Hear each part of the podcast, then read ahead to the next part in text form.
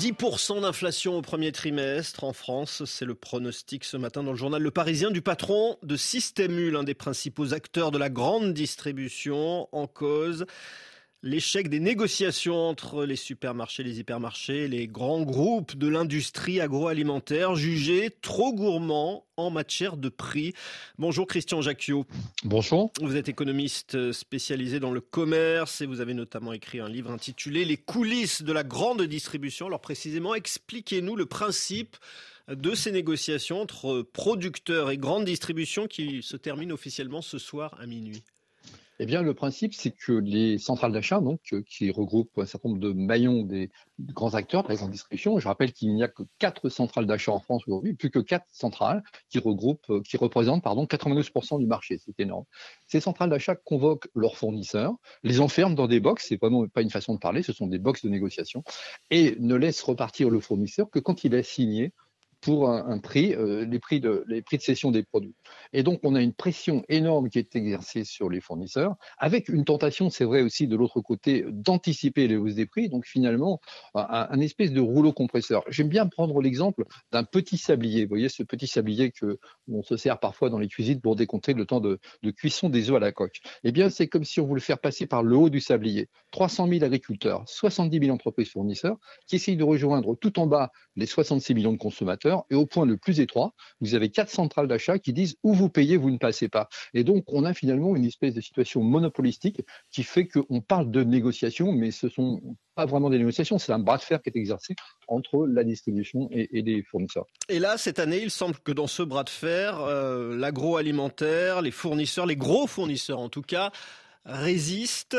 Euh, est-ce qu'ils se montrent trop gourmand sur euh, les hausses de prix, sur l'inflation anticipée, comme, comme l'accuse la grande distribution aujourd'hui alors, je crois que chacun des, deux partenaires, effectivement, si on peut les appeler comme ça, anticipe et exagère. Parce que quand on regarde, il y a, une défaillance énorme dans tout ce dont on nous parle, c'est l'absence de, vraiment de visibilité. Il y a une totale opacité, je dire, sur la structure des prix. Un prix, en fait, c'est quoi? C'est de la matière première, c'est vrai. Donc ça, ça peut augmenter. Il y a de la main d'œuvre, ça, ça n'augmente pas beaucoup, on le saurait. Sinon, il y a des frais généraux, il y a des bénéfices. Bon, même si la matière première peut être amenée à augmenter, on veut bien le concevoir, on ne voit pas comment il pourrait y avoir de telles hausses de prix de 10%, on parle de 10%, alors que la matière première n'est qu'à finalement une infime partie, j'allais dire, du prix du, prix et du produit. Donc on voit bien que là, il y a une, pression énorme. Et puis, il y a aussi des faits multiplicateurs parce que dans la grande distribution, vous avez des marges qui sont des pourcentages appliqués au prix d'achat. Je prends un exemple.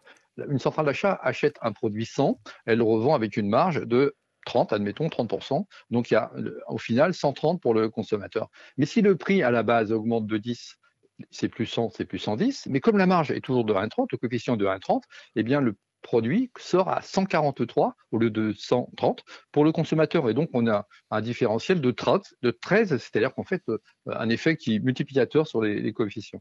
Alors, dans le journal Le, Parisien, le, patron de, de Systemus, ce matin, dit qu'un accord a, été trouvé avec euh, les petites entreprises familiales, les, PME. Est-ce qu'en fait, c'est parce qu'elles n'ont pas le, poids bah, de des grands groupes pour résister? Comme on le disait au début, je crois qu'il y a un rapport de force. Donc effectivement, les PME n'ont pas beaucoup de choix. Vous savez, en plus, les PME, finalement, elles ont souvent euh, pour clients un ou deux ou trois grands distributeurs. Donc euh, finalement, euh, si vous ne vendez pas à l'un, ça sera à l'autre, mais il ne faut pas trop se fâcher avec les trois parce que sinon on ne peut plus vendre. Donc il y a une pression énorme qui est exercée et c'est pour ça que finalement beaucoup de PME sont appelées à de ce fait, soit à disparaître, soit à mettre la clé sous la porte, souvent, autrement, à se jeter dans les bras d'un grand groupe de l'agroalimentaire, parce que c'est très difficile pour une PME de résister à une telle, une telle pression. Là, il reste quelques heures de négociation entre les, entre les, grands distributeurs et, les grands groupes agroalimentaires. Si ça n'aboutit pas, qu'est-ce qui se peut se passer? Est-ce qu'on peut imaginer que, bah, par exemple, il n'y ait plus de Nutella, de Coca dans les rayons?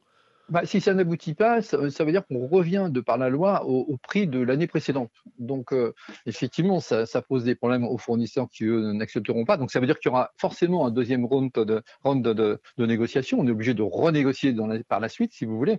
Mais il n'empêche que de tout cela, je crois que c'est le consommateur qui fait les frais parce qu'on nous parle de compétition, effectivement, de concurrence, etc. Mais ce sont des concurrences faussées puisque on observe, par exemple, que sur les quatre centrales d'achat que j'ai citées au début, eh bien, il y a des centrales d'achat qui sont commune à des groupes qui prétendent se faire concurrence. Euh, la plus importante, qui est envergure, qui représente 34%, c'est Carrefour, Cora et Système U.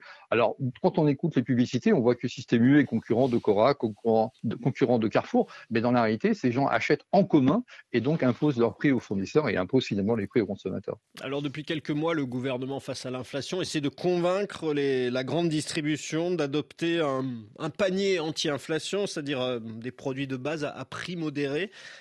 Pourquoi ça bloque? je crois qu'on est dans les vœux pieux, effectivement. Je crois qu'il faut que le politique, mais c'est une histoire qui est vieille comme le monde, euh, vraiment légifère et arrête d'accompagner cette grande distribution dans ses démarches. Euh, ça bloque parce que personne n'a envie de, casser ses marges, de casser ses prix. Donc on a vraiment un discours, mais il y a des solutions. On est dans une situation quasi monopolistique. Est-ce que c'est normal aujourd'hui que des groupes achètent, aient une telle puissance d'achat, pardon, à l'égard de leurs fournisseurs, alors que finalement elles achètent pour des réseaux parfois différents, euh, même, et puis de toute façon des magasins qui n'ont pas, qui sont dans une situation de concurrence déloyale par rapport au commerce traditionnel. Je veux dire par là qu'un commerce, un commerce indépendant n'a pas la puissance d'achat d'une centrale d'achat, bien sûr. Lui, il négocie pas, il achète au prix qu'on lui impose. Et en face, vous avez une concurrence absolument déloyale, ce qui amène d'ailleurs à la disparition des commerces de proximité, puisque seuls les grands distributeurs peuvent se permettre d'imposer ainsi leur, leur vue aux fournisseurs. En fait, ce que vous dites, c'est que le gouvernement pourrait agir, mais qu'il ne le fait pas. Il a tous les leviers pour agir véritablement. Il ne fait pas, c'est une spécificité française, ces centrales d'achat, ces négociations qui n'en sont pas. Et, en fait, on laisse faire, on accompagne. On a toujours fait ça au nom euh, du consommateur en disant oui, mais ça permet de contrôler l'inflation, etc. Ça permet de tenir les prix. Donc, on voit ce qu'il en est véritablement. On a créé des situations de monopole qui fait qu'aujourd'hui, on a des acteurs de la grande distribution qui imposent leurs prix. Et ce qui veut dire d'ailleurs qu'ils imposent leurs prix, mais aussi les produits. C'est-à-dire que finalement, ils choisissent les, produits que l'on peut consommer, nous, consommateurs, on consomme. Et s'ils ne les référencent pas, eh bien, on n'a pas accès à ces produits. Donc, c'est vraiment quelque chose d'extrêmement faussé. Euh, je crois qu'il y a une solution, vous savez, ça serait de rendre public, et c'est très facile, de rendre public la structure des prix. Euh, de savoir qu'est-ce qui se passe entre la matière première et, puis le, produit rendu dans le caddie.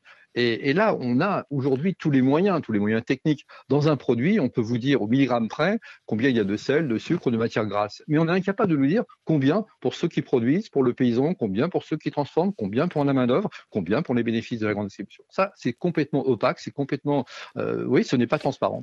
Merci beaucoup, Christian Jacqueux, pour toutes ces explications. Je rappelle le, le, titre du livre que vous avez publié, Les coulisses de la grande distribution. Il est 12h41 à Paris.